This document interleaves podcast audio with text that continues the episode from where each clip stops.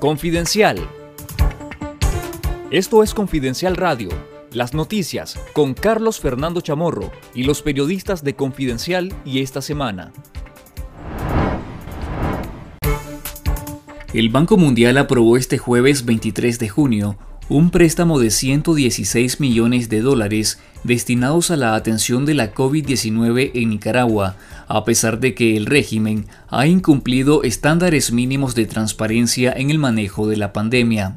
Este es el segundo financiamiento que autoriza este organismo multilateral al régimen de Ortega, después que en 2020 otorgara el desembolso de 20 millones de dólares tras establecer una serie de acuerdos condicionados a la promoción de la transparencia.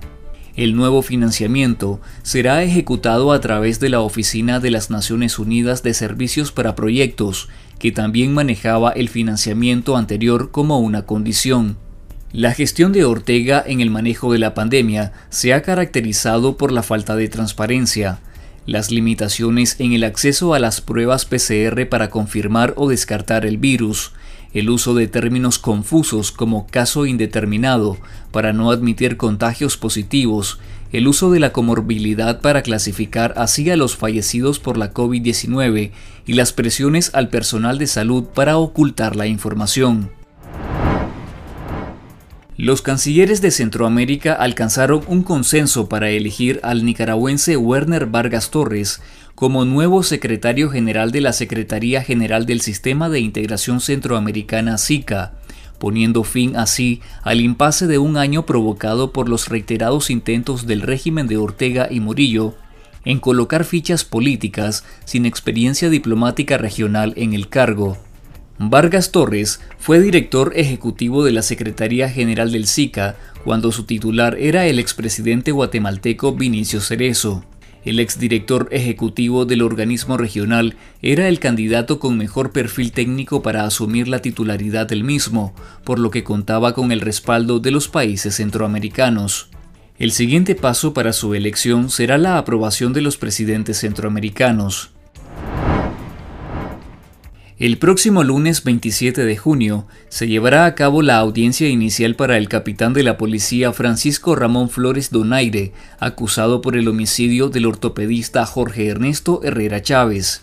La fiscalía señala que el capitán de la policía estaba plenamente consciente del peligro que representaba manejar en estado de embriaguez, por el que provocó el accidente en el que falleció el ortopedista la madrugada del 16 de junio en la carretera a Masaya.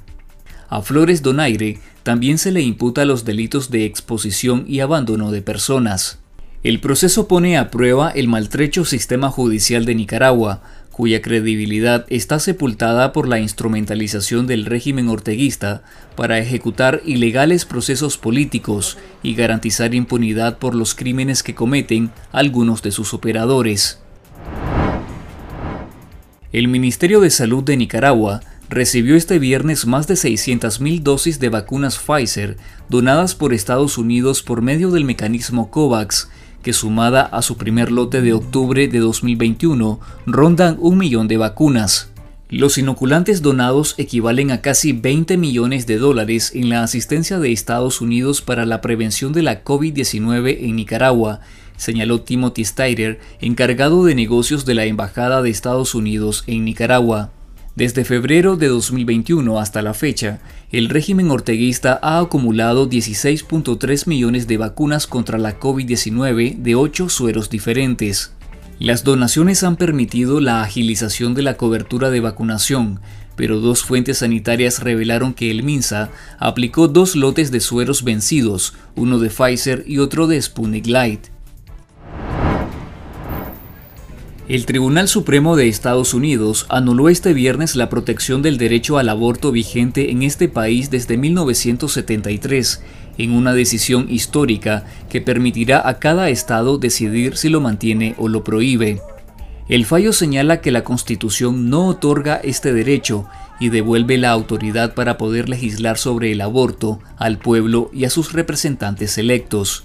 Con el fallo, los estados que así lo decidan podrán prohibir totalmente el aborto en su territorio.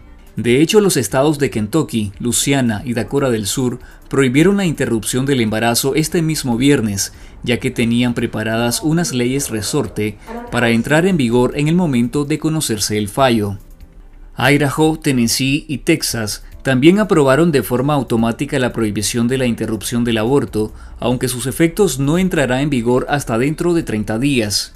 Esto fue Confidencial Radio.